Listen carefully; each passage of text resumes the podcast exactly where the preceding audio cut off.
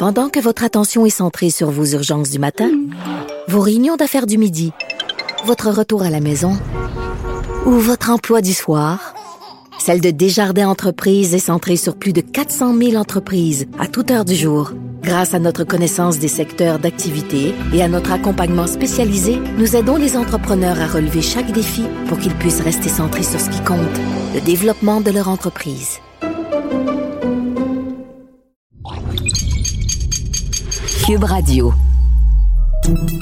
Salut, c'est Charles Dran avec l'équipe dans 5 minutes. On s'intéresse aux sciences, à l'histoire et à l'actualité.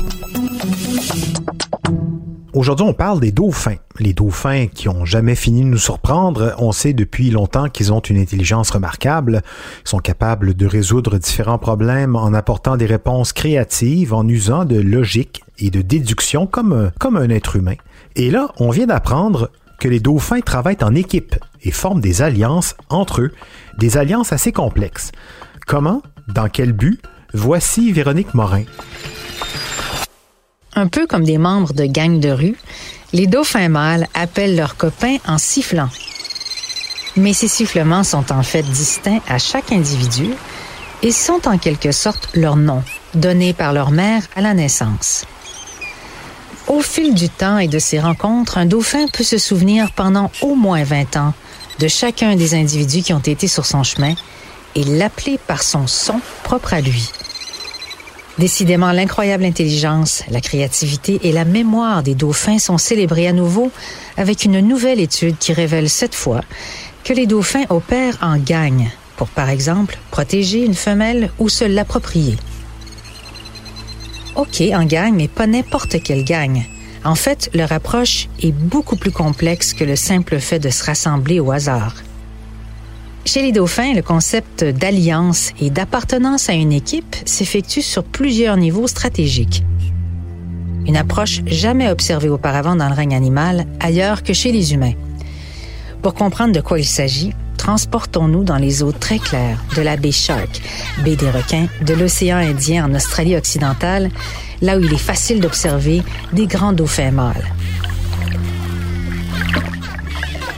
En les survolant avec des drones, Stephanie King et son équipe, des experts en comportement animal, documentent une hiérarchie complexe d'alliances imbriquées entre les individus d'un groupe.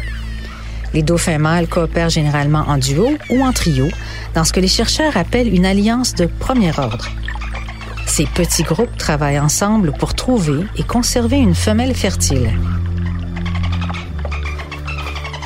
Les mâles coopèrent également dans des alliances de second ordre, comprenant jusqu'à 14 dauphins pour se défendre, par exemple, contre des groupes rivaux qui tentent de voler la femelle. Et ces alliances de second ordre se regroupent dans des alliances de troisième ordre, encore plus importantes, offrant aux mâles de ces groupes de meilleures chances d'avoir des alliés à proximité en cas d'attaque de leurs rivaux. Ce qu'on apprend dans l'étude de Stephanie King, c'est que les dauphins changent souvent de partenaire dans leur alliance de premier ordre, mais ils maintiennent les alliés dans des groupes de second ordre pendant des décennies. Ces groupes sont considérés comme l'unité centrale de la société des dauphins. En d'autres mots, les mâles forment des liens entre eux qui durent toute leur vie. Et c'est là que les fameux sifflements distinctifs deviennent essentiels. Pour étudier plus en détail comment les dauphins mâles utilisent leurs sifflets, l'équipe de King a suivi les animaux avec des microphones sous-marins leur permettant d'identifier quel dauphin produit quel sifflet et de les enregistrer. Ils ont ensuite placé un haut-parleur sous l'eau et ils ont joué les sifflements de mâles à d'autres mâles de leurs différentes alliances. Pendant ce temps, les scientifiques faisaient survoler un drone au-dessus de leur tête pour filmer les réponses des dauphins. Les chercheurs s'attendaient à ce que les mâles, entendant le sifflet de leur partenaire d'alliance de premier ordre, répondent plus fortement, mais ce n'est pas le cas. Lorsqu'ils ont examiné les vidéos, ils ont plutôt constaté que les réponses les plus fortes provenaient des mâles dans les alliances de second ordre des dauphins, des animaux qui avaient une histoire de coopération constante dans la lutte contre les ennemis. Dans 90% des cas, les dauphins qui ont entendu les sifflements des membres de l'Alliance de second ordre se sont immédiatement et directement tournés vers ceux-ci.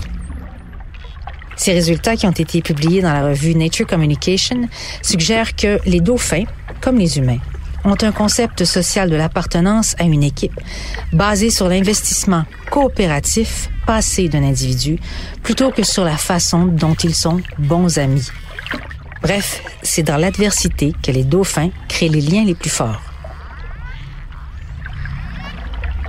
L'approche de Stephanie King qui utilise des drones, des microphones et des haut-parleurs sous-marins, ça aidera certainement les scientifiques à percer d'autres mystères de la communication chez ces cétacés.